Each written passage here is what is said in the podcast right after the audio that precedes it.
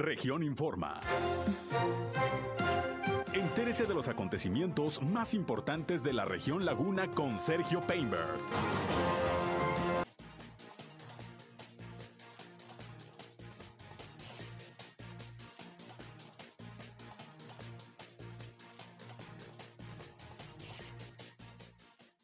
Coahuila registra 251 nuevos casos positivos de COVID-19. En Durango se reportan 239 casos más en el último reporte de hoy. Ante las circunstancias de la pandemia, pasará Coahuila en los próximos días a semáforo epidemiológico amarillo. Continúa la vacunación en Gómez Palacio para adultos de 30 a 39 años y adultos mayores de 50 a 59. La segunda dosis van más de 9 mil aplicaciones. Día de accidentes nuevamente aquí en la ciudad de Torreón, accidentes viales. Esto es algo de lo más importante que le tengo de noticias, de información aquí en esta segunda emisión de Región Informa. Gracias por acompañarnos como siempre. Ya estamos transmitiendo a través del 103.5 de frecuencia modulada Región Radio, una estación más del grupo Región, la Radio Grande de Coahuila. Acompáñenos, quédense con nosotros. Yo soy Sergio Peinbert, usted ya me conoce. Vamos a la información. El clima.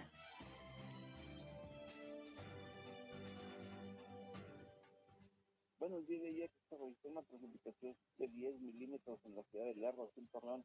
El Observatorio Meteorológico registró solamente 4 milímetros de altura de precipitación.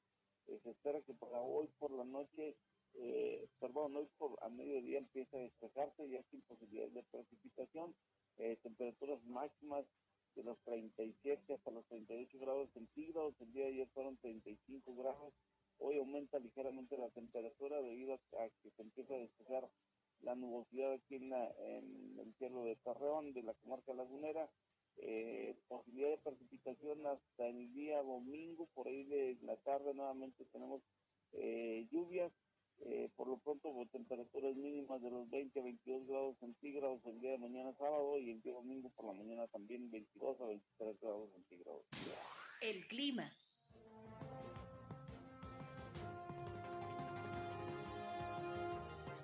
Bien, pues ahí tiene usted el reporte climatológico, así vamos a andar lo que resta de este viernes, ya casi fin de semana, sábado y domingo también, pues ahí tiene condiciones de mucho calor, algo de humedad, llovió ayer por la noche aquí en la comarca lagunera, en algunos puntos pues algo copiosa la precipitación, sin embargo, bueno, pues para hoy ya se espera que se despeje el cielo, todavía hay algo de nubosidad, pero bueno, bastante calor y la sensación de humedad que nos genera pues todavía más calor. Pero bueno, aquí estamos listos ya, como siempre, para llevarles la información más importante, lo más relevante de lo que aconteció hasta este momento, sobre todo aquí en la comarca lagunera. Gracias, como siempre, a José Abad Calderón, previsor del tiempo, por el reporte climatológico. Quédense con nosotros, ya estamos transmitiendo aquí a través del 103.5 de frecuencia modulada y les invitamos como siempre no solo a escucharnos, sino también a entrar en contacto con nosotros. Recuerden que si tienen algún reporte, sobre todo algún reporte, algún problema en su comunidad, en su calle, en su colonia, en su ejido, requieren la atención de alguna autoridad, en este espacio queremos, además de informarles,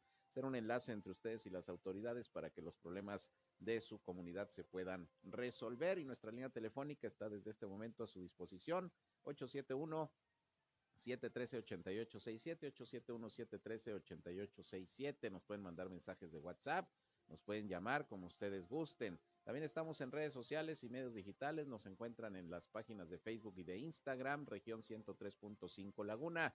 Ahí estamos como siempre informándoles. Tenemos contenidos que espero resulten de su interés. Y ya saben también, ahí nos pueden enviar sus mensajes, se pueden comunicar con nosotros. Estamos eh, eh, también transmitiendo en vivo y en directo nuestro espacio de noticias por Facebook Live. Un saludo a quienes ya nos siguen a través de esta red social. Y yo estoy en Sergio Peinber Noticias en Facebook, en Twitter, en YouTube, en Instagram y en sergiopeinber.com, mi portal web de información que les invito a visitar. Ahí estamos también siempre informándoles y nos pueden escuchar en nuestros espacios radiofónicos. Vámonos, vámonos a la información. Bueno, en principio quiero actualizarle los datos de COVID-19 que se registran al día de hoy en Coahuila y en Durango. Siguen aumentando los contagios. Déjeme decirle que Coahuila reporta hoy 251 nuevos casos, eh, nuevos casos de ayer a hoy. Ayer fueron 255 y 251 en dos días, prácticamente más de 500 nuevos casos en todo el estado de virus SARS-CoV-2 y también se incluyen seis defunciones. Estas se registraron en Monclova, en Nava, en Parras de la Fuente, en Piedras Negras y en Saltillo. Llama la atención, por ejemplo, que la persona que falleció en Parras de la Fuente tenía 37 años de edad. La persona que falleció en Parras, un hombre también 38 años. Ya el COVID no es una enfermedad que solamente le quite la vida generalmente a personas eh, por arriba de los 60, 65 años. Hay ya personas mucho más jóvenes perdiendo la vida por el virus SARS-CoV-2. Por eso tenemos que seguir atentos a esta pandemia que sigue activa. De los nuevos casos, 106 corresponden a Saltillo, 32 a Piedras Negras, 30 a Torreón, 14 respectivamente en Monclova y Ramos Arizpe y 12 en Parras de la Fuente, con eh, menos de 10 casos. Eh, se reportan otros municipios del estado, entre ellos algunos más de la laguna, como Francisco y Madero. Reporta cinco casos más, Matamoros cuatro, eh, San Pedro uno, y en esta ocasión no aparece Viesca. Ayer sí venía con cinco casos en este listado. Ya rebasa Coahuila los 75 mil casos positivos de virus SARS-CoV-2. Son 75 mil 10 exactamente y son 6.540 los decesos. Subió el número de hospitalizados también. Ayer eran 140, hoy son 145 entre casos confirmados y sospechosos de virus SARS-CoV-2. Del total de pacientes, 60 son de Saltillo, 25 de Torreón, hay 22 en Piedras Negras, 16 en Monclova, 15 en Acuña, uno en Ramos Arizpe y seis en San Juan de Sabinas y Coahuila. Hasta el día de hoy, hasta el día de hoy se mantiene en semáforo epidemiológico en color verde. Sin embargo, como les decía al inicio de este espacio, pues lamentablemente hoy el secretario de Salud del Estado, Roberto Bernal, informó que derivado del incremento que se está registrando en los casos positivos de COVID-19 y el número de hospitalizados, es probable que pase Coahuila al semáforo epidemiológico amarillo. Es muy probable que en los próximos días pues se determine que Coahuila pasará al semáforo epidemiológico amarillo, lo que no queríamos, lo que decíamos habría que evitar, pues no, siguen los contagios, siguen los fallecimientos, sigue incrementándose el nivel de hospitalización que se mantiene todavía no muy elevado, afortunadamente en comparación con otras entidades, incluso Durango, pero pues ante las condiciones de, de aceleración de los contagios, por eso muy probablemente vamos a pasar al semáforo amarillo también en Coahuila. Lamentable sin duda, pero esto ya lo está informando. Roberto Bernal, secretario de Salud, dio algunos de los datos que le acabo de proporcionar sobre cómo se encuentran los contagios al corte del día de hoy y bueno, pues vamos a esperar a que pues eh, el gobierno federal eh, tome la determinación y establezca seguramente el semáforo epidemiológico amarillo para el estado de Coahuila. Ahorita seguimos en verde, pero ante las circunstancias muy probablemente pasemos al amarillo, como ya desde el pasado lunes entró Durango en ese semáforo en ese semáforo epidemiológico. Y hablando de Durango, bueno, vamos a escuchar el reporte que hoy dio Fernando Ríos, vocero de la Secretaría de Salud, precisamente sobre los datos del COVID-19 en la entidad duranguense. Vamos a escuchar. Hasta este día tenemos en total de lo que va de la pandemia 36.761 casos confirmados, de los cuales 30.675 se reportan recuperados. Hoy se informa de 954 casos sospechosos. Del total de pruebas que se han realizado durante esta pandemia, 53.033 han resultado negativos y se informa de un total de 2.489 fallecimientos a causa del COVID. Este día, viernes 30 de julio, se informan 239 nuevos casos positivos a COVID-19, de los cuales 133 son del sexo femenino, 106 varones. De igual manera, se informa de tres defunciones relacionadas al COVID, una corresponde al sexo femenino y dos son varones. La distribución de los nuevos casos por municipio, Durango con la mayor afectación, 183 en el municipio eh, de Durango.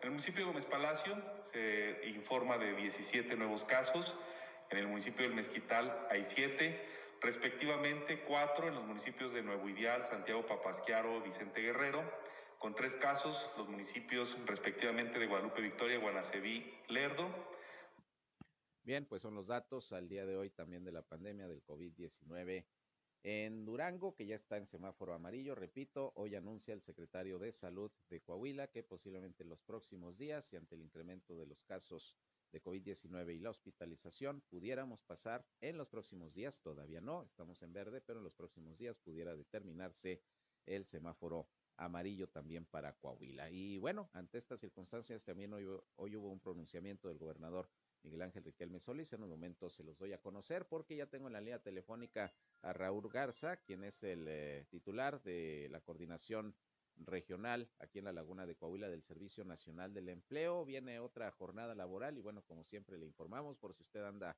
buscando chamba. ¿Cómo estás, Raúl? Buenas tardes. Ah, muy buenas tardes, Sergio, y muy buenas tardes a todos los escuchas y, y, las buenas noticias de otra jornada laboral que les va a interesar mucho, sobre todo a las mujeres que son de allá de Matamoros, Coahuila, porque pues vamos a tener otra jornada el próximo martes 3 de agosto por, eh, por solicitud del, del, Centro de Justicia y Empoderamiento para las Mujeres de esta ciudad de Matamoros, está ubicado ahí en Calzada, Coahuila, y número fraccionamiento Vallehermoso, Matamoros, que está eh, entrando de Matamoros a mano derecha donde está la estación de bomberos, a la vueltecita está ahí el centro de, de las mujeres, ahí vamos a estar el martes desde las 10 de la mañana a 2 de la tarde nos van a acompañar eh, ocho empresas, así como el módulo de la Bolsa de Trabajo del Servicio Nacional de Empleo de la Secretaría de Trabajo de Coahuila. Eh, nos van a acompañar eh, empresas como Soriana Mercado de Matamoros, Tiendas Oxxo, ATR Sumitomo, Tiendas del Real, nos va a acompañar la Cámara de Comercio de Matamoros, que también lleva su bolsa de trabajo, Integra Capital Humano, y la empresa Paliter, donde vamos a estar ofertando sueldos desde 4.500 a los 13.000 pesos, que es una jornada, vuelvo a repetir, que por indicación eh, del Centro de las Mujeres, están, eh, vamos a estar recibiendo currículum de 10 a 2 de la tarde, vuelvo a informar, eh, en ese centro de mujeres, donde vamos a, a tener puestos importantes dentro de los que son 300 vacantes. De estos puestos te puedo mencionar supervisor de entrenamiento, supervisores de calidad, de ingeniería, operadores de producción, cajeros, ayudantes generales, personales de limpieza, ayudantes de tienda, operadores, así como para licenciatura, eh, tanto como contadores, administradores, ingenieros de mecatrónica este, y una infinidad de vacantes que que bueno, pues nos tienen título y cédula para los profesionistas y de edades de 18 en adelante, tanto para personas adultos mayores y eh, personas con discapacidad. También se les va a estar recibiendo eh, solicitud y este, va más eh, dirigido a, al sector de, de, lo que nos menciona el Centro de Mujeres, que es para mujeres que deseen pues, conseguir una chamba en estos días. También, si van eh, hombres a llevarnos alguna eh, solicitud, algún currículum, claro que se los vamos a recibir, pero este, esta es dirigida para el Centro de Empoderamiento de las Mujeres y sobre todo vamos a estar yendo a otros municipios en próximos meses, ya que estaremos informando para llevar este, este tipo de jornadas de empleo y este, ya en, más adelante ya les informaremos si llega a haber alguna otra feria de empleo para personas con discapacidad, ya nada más esperaría la inscripción de mi secretaria del Trabajo Coahuila para, para informarles en fechas próximas. Eh, entonces, ahora en Matamoros esta jornada, próximo martes, por aquí nos preguntan, Raúl, ¿cuándo van por allá por San Pedro, por Madero? Eh, yo creo que vamos a estar programándolas para próximo, eh, dos, tres semanas, eh, estaremos calendarizándolas con, con los departamentos de, eh, fomento económico de cada municipio para pues llevar la oferta laboral. Por ahí también tenemos una invitación de, San Pedro para llevarla a alguna, alguna institución donde existe el Instituto Tecnológico, ya nos habían hablado de San Pedro, si quieren que les llevemos una jornada, nada más la estamos formalizando para eh, avisarles en próximas fechas y, e invitar a las empresas que, que nos acompañen para este, atender a este sector laboral. Muy bien, ¿qué hay que llevar los buscadores de empleo, las buscadoras de empleo para eh, acudir a la jornada? Primeramente el cubrebocas. Eh, es muy importante, tenemos que respetar las medidas de salud que nos pide el gobierno del Estado. y, nosotros vamos a tener ahí un, un gel antibacterial para atenderlos adecuadamente, eh, sobre todo la sana distancia, y, llevar el currículum o la solicitud in form, nada más que la llenen adecuadamente, poner eh, el teléfono de contacto donde los vamos a localizar o donde los van a localizar las empresas, el último empleo, el último grado de estudio y, sobre todo pues, tener una letra legible para poderlo este, para poderlo entender bien y atenderlos como se debe. Muy bien, pues ahí está la información. Ojalá que muchas personas que asistan a esta jornada laboral tengan la posibilidad de, de contratar, eh, contratarse ahora en aquel municipio, en, eh, en aquel municipio de, de, Matamoros. ¿Qué número de jornada es ya, Raúl? Es la jornada número 39. Así es, en el año, ¿verdad? Es correcto. Muy bien, pues esperemos que la gente pueda conseguir trabajo. Hay vacantes disponibles en toda la comarca lagunera y sobre todo, pues como ya lo dices Raúl, cubrebocas y respetar las medidas sanitarias, sobre todo ahora que se están incrementando los contagios y que como ya anunciaba hace unos momentos, pues es muy probable que pase Coahuila nuevamente al semáforo amarillo, según la Secretaría de Salud. Por eso hay que continuar cuidándonos y respetar las medidas sanitarias y no queremos pues eh, que se tomen después medidas más drásticas, ¿no? Es correcto, sí. Vamos a, respetar estas medidas para continuar el semáforo en verde. Gracias, Raúl. Seguimos al pendiente. Gracias. Saludos a todos. Saludos, gracias Raúl Garza del Servicio Nacional del Empleo. Pues próximo martes, esta jornada laboral allá en Matamoros. Y bueno, les decía que ante el incremento en los contagios de COVID-19 que sigue en Coahuila, hoy también hizo un pronunciamiento el gobernador Miguel Ángel Riquelme Solís, en donde dijo que se van a fortalecer las medidas preventivas sanitarias ante el repunte de los contagios. El eh, gobernador hizo un llamado a las y los coahuilenses a ser responsables y cuidadosos ante el repunte de casos de COVID-19. Destacó que solo con unidad y con el apoyo de todos se podrá hacer frente al reto que representa esta tercera ola de la contingencia sanitaria. Dijo que se van a endurecer las medidas de prevención con mayor vigilancia al comercio, a los eventos sociales, culturales y deportivos, para que los ciudadanos sigan utilizando el cubrebocas, el gel, el gel eh, antibacterial y la sana distancia. El mismo apoyo, dice el gobernador, se está pidiendo a las empresas con las que se está trabajando de la mano para que establezcan mayor control con sus empleados e incentiven la vacunación. El gobernador señaló que a partir de la próxima semana volverá a asistir a las reuniones de los subcomités regionales de salud en el estado, que pues unos días lo dejó de hacer, prácticamente ha estado en todas las reuniones en los subcomités, pero va a retomar su presencia a la luz de los indicadores en cada una de las cinco regiones, en coordinación con los alcaldes y la Secretaría de Salud, dice el gobernador, se tomarán las decisiones pertinentes, ya que ante el repunte de la pandemia son cruciales las acciones de coordinación para tomar decisiones. Comentó que si bien Coahuila lleva ya más de tres meses en semáforo en verde, refirió que para la entidad esto es un referente importante y bueno, pues eh, se espera, se espera que la ciudadanía tome conciencia de la situación que se está viviendo. Dijo que se siguen observando a, diario los, eh, los indicadores que tiene la entidad en cuanto a ocupación hospitalaria, los avances en la vacunación y la reactivación económica y dijo que de requerirse, de requerirse, se adoptarán algunas medidas como el incremento en el rastreo de casos, cercos sanitarios y modificación en hospitales, tareas que corresponderán al sector salud, porque hay que recordar que incluso ya se estaban eh, desreconvirtiendo, por así decirlo de alguna manera, las camas COVID. Muchas camas en clínicas y hospitales pues se convirtieron a camas COVID para la atención de pacientes. Como había bajado ya la ocupación hospitalaria, estas volvieron a ser ocupadas por eh, personas con otros males, con otras enfermedades, con otro tipo de atención, pero ante el incremento también en la hospitalización, bueno, lo más probable es que va a llegar un momento en que otra vez eh, se tendrán que reconvertir camas, camas COVID, pero bueno, eso ya se verá dependiendo de cómo vaya aumentando la hospitalización, pero por lo pronto, pues ese es el llamado de la autoridad a seguirnos cuidando y ya sabe usted, ya lo advierte el secretario de Salud de Coahuila, en los próximos días probablemente ya el estado pase como Durango al semáforo en amarillo, dejando atrás el verde, que pues de nosotros dependía haberlo, haberlo mantenido más tiempo. Pero bueno, así las circunstancias a nivel nacional con la pandemia. Vamos a una pausa y regresamos. Son las eh, 13 horas con 22 minutos. Volvemos.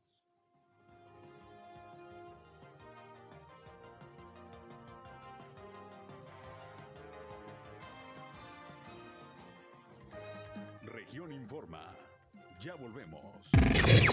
Al aire, región 103.5. Continuamos en región Informa.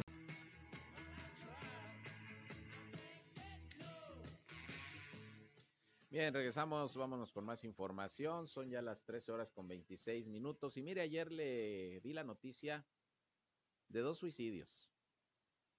Uno en Torreón, otro en Gómez Palacio. El de Torreón, un hombre de 50 años de edad que se ahorcó, se quitó la vida. Un sobrino de él lo encontró, fue a buscarlo a su casa después de, de tiempo que no lo había visto y se encontró con, con esta escena del hombre fallecido. Se quitó la vida. Y uno muy terrible que ayer le comentaba, una niña de 10 años de edad que en Gómez Palacio también se quitó la vida, se ahorcó en el patio de su casa con un, un tendedero.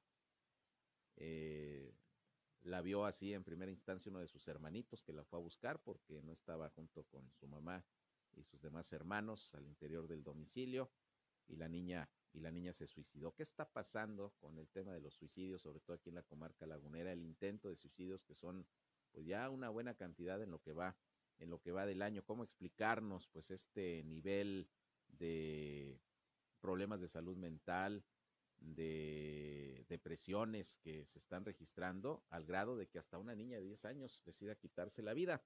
Para pedir una opinión, tengo en la línea telefónica precisamente a María Alberto Carrillo, quien eh, representa al Centro Académico y Psicológico de Educación para el Desarrollo CAPET Laguna y que pues son especialistas en atender precisamente estos temas. Eh, María Alberto, pues gracias como siempre por, por eh, permitirnos platicar contigo en nuestros espacios noticiosos. ¿Cómo estás? Buenas tardes. ¿Qué tal? Muy buenas tardes. Muchas gracias por esta invitación. Y pues aquí como bien comentas, eh, consternado ¿no? ante estas noticias tan tremendas como el caso de esta niña de apenas 10 años que, bueno, eh, eh, se encuentra muerta en esta situación tan, pues digo, tan terrible, ¿no? Desde la parte del, darnos cuenta de, de, la edad, sobre todo, ¿no? Claro, porque yo ayer comentaba al dar la noticia que ¿Qué puede estar pasando por la mente de una niña de 10 años de edad como para tomar la decisión de quitarse la vida? Uno pensaría que, bueno, ya, ya más grande eh, es cuando pudieras tener cierto discernimiento del por qué quieres acabar con tu vida, pero una niña de 10 años, eh, Mario Alberto, ¿qué está pasando? ¿Cómo ves la situación? Porque va en aumento los casos de intento y de suicidios como tales en la laguna. Sí, así. Y, fíjate, algo muy sorprendente, ¿no? De que estamos viendo hasta dos casos o tres por semana publicados, más los que no se publican o que se intentan o que lo han intentado y que eso no sale a, la luz pública. Sin embargo, dentro de toda este, este situación del suicidio, del suicidio, es una situación multifactorial, ¿verdad? También a veces decimos, bueno, ¿cómo un niño de 10 años puede pensar? Sí es posible y sabemos que detrás de esto hay una sensación o una percepción de que algo que me está pasando en la vida no soy capaz o no tengo la capacidad. Se habla de una insoportabilidad de la situación que se está viviendo. Además de que también puede estar la parte de caer en, en la depresión, en la desesperanza, ¿verdad? Pero ahorita fíjate que hemos atendido recientemente también, sobre todo a jóvenes, y eso me llama mucho la atención, de entre 15, 20 años, con esta parte de una pérdida del sentido de la vida, de una parte de no poderle encontrar un, una motivación a la vida.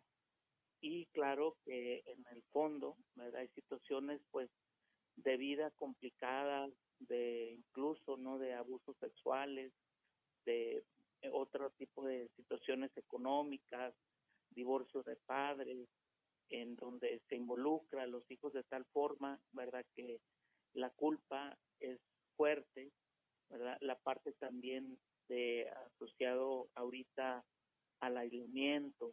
Entonces sí hay muchas situaciones que contribuyen a que eh, esta parte del intentar o suicidarse eh, se esté dando con esta frecuencia. Y te digo, si hay casos documentados de niños, e incluso por ahí el doctor Polo Scott en uno de sus libros comenta que a veces los suicidios en niños se ven o se disfrazan como accidentes, ¿verdad? Porque resulta que el niño se atravesó al carro y se siente o se cree que fue accidentalmente, cuando a veces sí es realmente esta parte de querer terminar con su vida porque están inmersos en una situación, te digo, que para ellos no es posible afrontar, ¿verdad? Incluso, digo, te digo, eh, la parte de la violencia, de la violencia física, sexual, emocional, factores económicos, o sea, es una situación hasta cierto punto compleja en cuanto a poder decir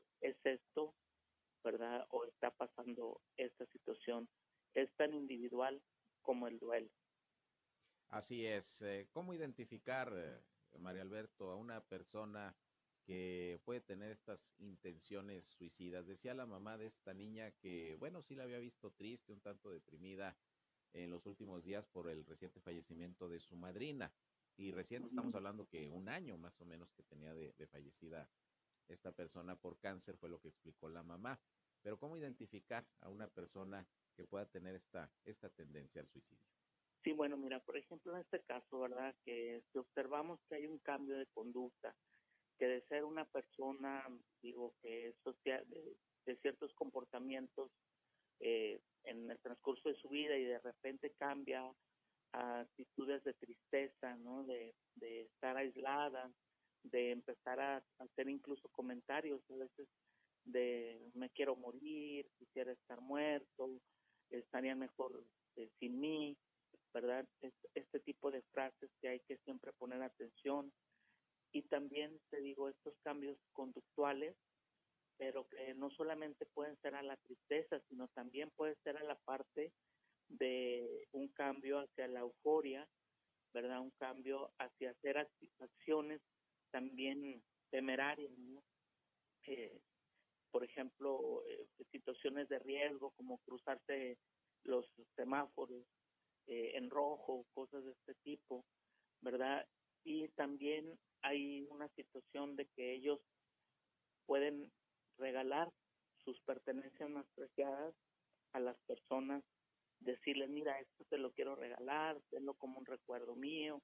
Son acciones que también por ahí hay que estar atento. Sí, porque pareciera que se están despidiendo, ¿no? Exactamente, así es, ¿verdad? O cuando está esta parte de el ya no querer hacer lo que hacía, el perder, el perder el, la emoción por las cosas que antes me gustaban, también hay que, hay, hay que poner alerta, ¿verdad? Este, porque esto nos va dando esta idea de que las personas están en, en la parte del sinsentido, ¿verdad? Del ya no poder disfrutar, que pues en otras palabras se conoce como anedonia, ¿verdad?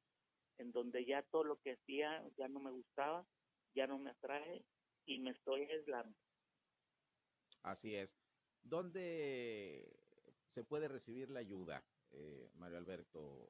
¿Hay instituciones? ¿Hay eh, dependencias, organismos que puedan apoyar, como en el caso, por ejemplo, de ustedes, de CAPET.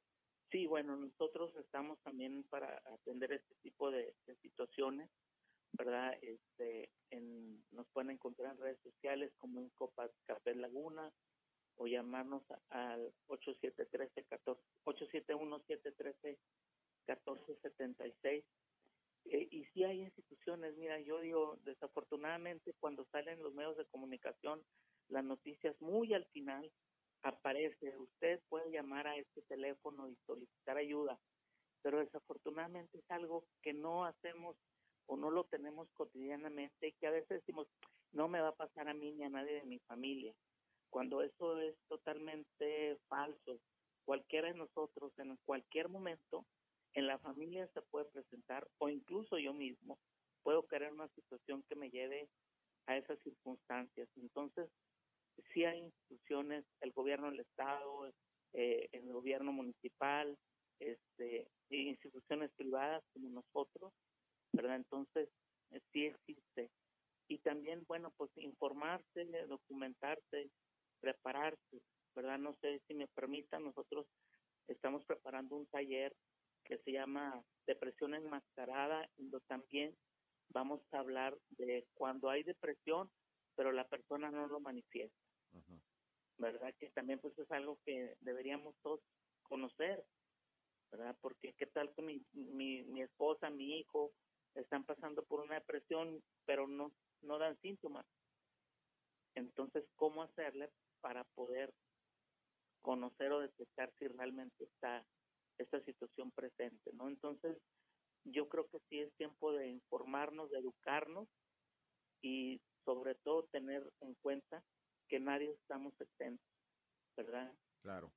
Muy bien, pues eh, interesante tus reflexiones. ¿Este taller eh, cuándo va a ser? Este próximo miércoles por la tarde. ¿A quién va dirigido? Va dirigido al público general interesado. Te digo, yo creo que cualquier persona debería de tomar este taller porque te digo, podemos contribuir a prevenir, ¿verdad? Porque desafortunadamente, bueno, pues ya cuando el acto suicida se consuma, pues ya no hay que hacer, pero las personas que se afectan por esas muertes también quedan con unas situaciones emocionales a veces de culpa tremenda y entonces pues como todo, más vale prevenir que lamentar. Así es, eso es lo importante, pues eh, sin duda recomendaciones eh, básicas que nos das, Mario Alberto, para situaciones terribles que se pueden presentar con personas que buscan eh, quitarse la vida. Y bueno, pues ojalá que quienes nos escuchan puedan eh, tener la posibilidad de acercarse con ustedes a estos talleres, a estas conferencias que, bueno, constantemente dan ustedes de carácter gratuito, ¿no? Para que la gente vaya y, y aprenda de cómo, pues, tratar sobre todo los casos de depresión. Así es. Muy bien. ¿Algo que quieras agregar? No digo, de hecho, por ejemplo, si buscan en la página web, por ahí hay un video del maestro Juan Carlos Moreno donde habla sobre depresión enmascarada. Está ahí grabado, lo pueden buscar eh, y escucharlo para que vean de qué se trata esto y pues estar alerta. Digo, yo creo que la educación es lo que nos va a llevar a la prevención, definitivamente. Muy bien, pues eh, gracias Mario Alberto, como siempre, por tus eh, comentarios y bueno, pues ojalá, ojalá y que no tengamos que estar dando tan seguido estas noticias terribles como, como son los suicidios y más en casos como el que comentaba hace unos momentos de una pequeñita apenas de 10 años que decide quitarse la vida. Terrible, un impacto, un impacto tremendo. muchas gracias Mario Alberto. Al contrario, un placer. Igualmente. Estamos a sus órdenes. Gracias, buenas tardes, María Alberto Carrillo de Capet Laguna. Pues ahí tiene usted su análisis y sus comentarios sobre esto que estamos viviendo. Es real aquí en la laguna.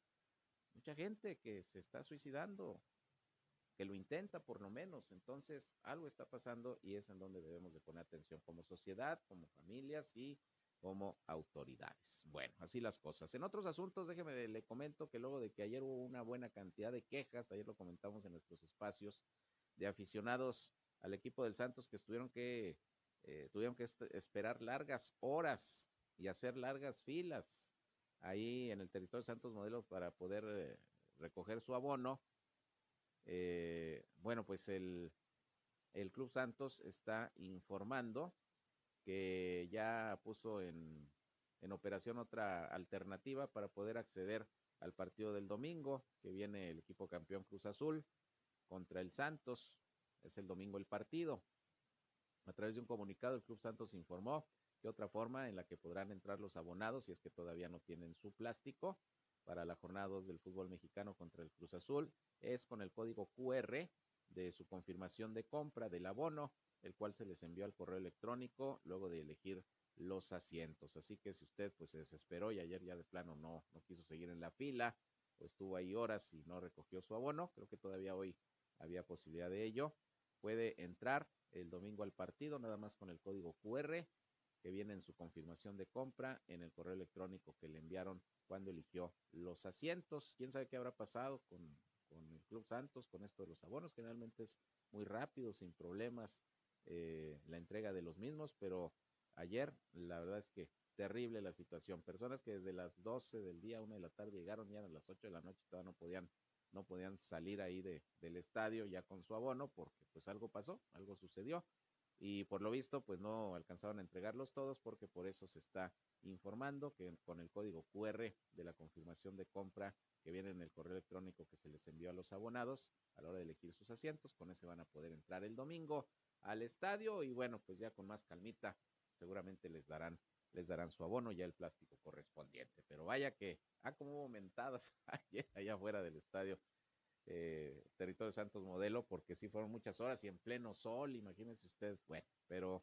pues esto es lo que está proponiendo Club Santos para que lo tome en consideración si va a ir al estadio el próximo domingo. Vamos a una pausa, regresamos, son las 13 horas ya, la una con 42.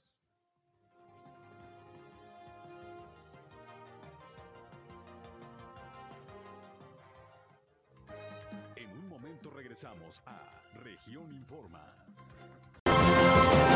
Esto fue Región Informa. Ahora está al tanto de los acontecimientos más relevantes. Lo esperamos en la próxima emisión.